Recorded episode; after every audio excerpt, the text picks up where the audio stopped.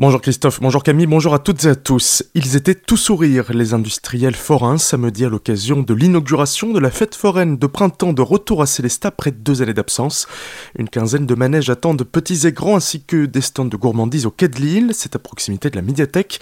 Pour Patrice Skinner, le propriétaire du King, un manège à sensation qui propulse le public à 17 mètres de hauteur, c'est la première sortie de l'année. Il ne cache donc pas sa joie. Ben, c'est la première journée euh, de la saison 2022 en ce qui me concerne et on a le soleil qui est au rendez-vous. Après deux ans de coupure via le Covid, 2020 hein, et 2021, les éditions de la foire de printemps de Célestin ont été annulées et on a plein d'espoir sur cette édition. La fête foraine est un lieu de rencontre euh, qui crée du lien social et je pense qu'on a vécu des périodes compliquées. On est encore en train euh, d'en vivre à l'heure actuelle avec tout ce qui se passe euh, très proche de chez nous. Voilà, les gens ont plein de soucis, l'augmentation du prix du carburant et je pense que la fête foraine c'est un petit moment où ils risquent d'oublier ces soucis et de voir leurs enfants s'extasier et même les adultes également. Des propos accueillis par Frankiel. La fête foraine est ouverte tous les jours à partir de 14h et bonne nouvelle, mercredi c'est tarif promotionnel. Vous retrouverez un article complet dans la journée sur notre site azur-fm.com dans la rubrique Actu Info Régionale. Une nouvelle piste cyclable en essai à Colmar. Depuis ce matin, une voie de circulation a été remplacée par une voie réservée au cycle. Il s'agit de la route d'Ingersheim quand on se dirige vers le centre-ville colmarien au niveau de l'angle avec la rue des Papeteries. Les véhicules devront donc circuler sur les zébras permettant de tourner à gauche.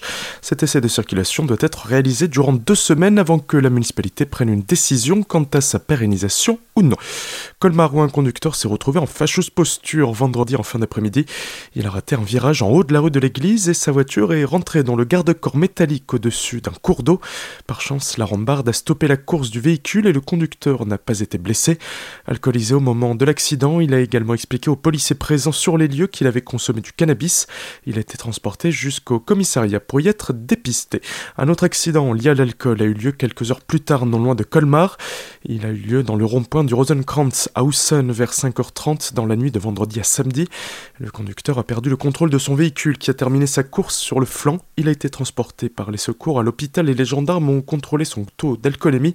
Celui-ci était légèrement supérieur à 0,8 g par litre de sang. Son permis lui a donc été retiré. Accident mortel vendredi soir non loin de Turkheim aux alentours de 20h sur la RD7 entre Winsenheim et Logelbach. Deux voitures sont entrées frontalement en collision suite au dépassement de l'une d'elles. Juste avant le choc, une troisième voiture venait de l'éviter. Dans la voiture qui effectuait le dépassement, deux jeunes de 20 ans dont l'un est décédé sur place tandis que le second a été transporté en urgence absolue à l'hôpital de Colmar. Les deux occupants du second véhicule ont été légèrement blessés. Gros excès de vitesse samedi matin sur la RD52. Les gendarmes du peloton motorisé Célestin ont arrêté un conducteur qui circulait à 198 km/h au lieu des 80 autorisés à hauteur de Markolsheim.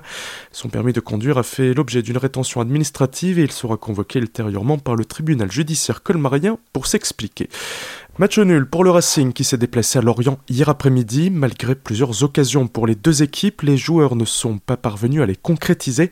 Les deux meilleures défenses de Ligue 1 se sont donc séparées sur un nul assez logique. Strasbourg reste cinquième du classement suite à cette 29e journée avant la réception de Lens le dimanche 3 avril. Et puis les habitants de Krauter-Gersheim ont été privés d'électricité samedi après-midi. Aux environs de 13h, le village entier a été victime d'une coupure de courant. Cela n'est pas la conséquence d'une erreur humaine, mais plutôt animale. En effet, c'est une cigogne en réalisant son nid qui a fait tomber une branche sur deux câbles électriques, ce qui a fait disjoncter le réseau du village. Dans la commune qui accueille chaque année plusieurs couples de cigognes, ce n'est pas la première fois que ce genre d'incident se produit, ce qui a poussé la mairie à installer des corbeilles au niveau de leur nid pour leur sécurité et pour éviter les coupures de courant.